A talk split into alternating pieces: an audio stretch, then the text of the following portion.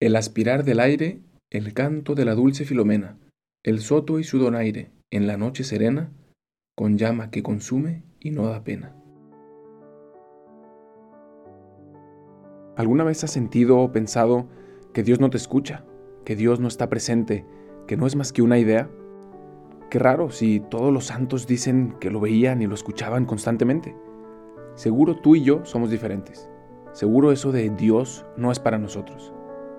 Dos cosas había pedido el alma en el canto anterior. Primero, pedía eso que el alma pretendía, lo que el alma deseaba, no la tuya y la mía. Y luego pedía también lo que ya el amado le había dado el otro día, es decir, regresar a ese hogar de unión con Él al que realmente pertenecemos. Pues en esta canción es como una continuación de esa primera petición que aunque parece ya haber contestado, ahora San Juan como que se toma el tiempo de explicarla a detalle y la divide en, estos cinco versos, ¿no? Con, con unas imágenes. El aspirar del aire, que quiere decir como la habilidad del alma de escuchar al Espíritu Santo.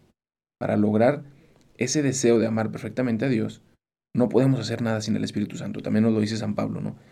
Y entonces hoy nos invita San Juan a reconocer que ese deseo que lo tenemos y es nuestro, ha sido también sembrado ahí por Dios y solamente Él nos puede ayudar a dirigirlo hacia Él. Y no olvidarnos nunca de invitar al Espíritu Santo y decirle, te abro mi corazón, envía también ese aspirar del aire, ese canto de la dulce Filomena, ese perfume que ya también hemos hablado antes del Espíritu Santo. Decirle constantemente, ven Espíritu Santo, inspírame, ilumíname, lléname de tu sabiduría, para saber dirigir estos deseos hacia Dios. Y luego también hace varios de estos contrastes poéticos que a San Juan le fascinan y que nos ayudan mucho a profundizar. La noche serena. Ahora sí, como sin pelos en la lengua, llama a la contemplación noche porque es oscura. Y hay muchos momentos de oscuridad en la vida espiritual, pero otra vez la llama la noche serena, porque esta noche es, es como tranquila, limpia de nubes, sin vapores, dice San Juan, y que nos deja la contemplación transparente, libre de nuestras imaginaciones, de nuestras fantasías, la contemplación pura de Dios. Entonces le da como este sentido también positivo a la oscuridad, en el sentido de que ya no hay ninguna otra luz que nos distrae y podemos contemplar solo a Dios. La noche serena. Y luego la llama que consume y no da pena. Los dejo con estas dos ideas. Termina el alma pidiendo a Dios la llama de su amor, porque consume, es decir, transforma pero no da pena, o sea que no nos, no nos daña. Si alguna vez has comenzado una fogata con algunos troncos así verdes, medio húmedos, sabes lo que espera, ¿no? Un largo rato de ver esos troncos humear y tronar y hacer ruido, como con dolor, hasta que ya están secos y listos para producir esa llama. Y entonces es hasta después de ese proceso de purificación, que hemos también comentado varias veces, que pueden convertirse nuestro corazón en brasa, en producir esa llama que alumbra, que da calor, sin tener que humar y, tronar y hacer ruido y dolor, ¿no?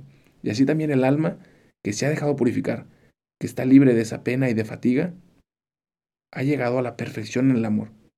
Y entonces pedir al Espíritu Santo la gracia de llegar a este estado que dice San Juan, ¿no? De una llama que consume y no da pena, que ya ha sido purificada y que solamente da amor y calor. Y hay tantos ejemplos. Nuevamente, a Juan Pablo II, la Madre Teresa, más bien encarnado en Jesús mismo. El ejemplo de una llama de amor que ilumina, que da amor, pero que no da pena, que ya no daña porque es perfecto, ha sido perfectamente purificado porque es amor en totalidad. Y nosotros queremos identificarnos, ser también todo amor, como Dios. Ese es el fin al que vamos, ¿no? Entonces poder decir también, dejando al Espíritu Santo entrar, el aspirar del aire y el canto de la dulce Filomena, el soto y su donaire, en la noche serena, con llama que consume y no da pena. Gracias por escuchar este episodio. No olvides de buscarnos en Instagram como Dios en Experiencias. Y si este episodio te ha ayudado en algo, puedes compartírselo a alguien que también esté buscando a Dios, pues te aseguro que incluso antes Dios ya le está buscando a él.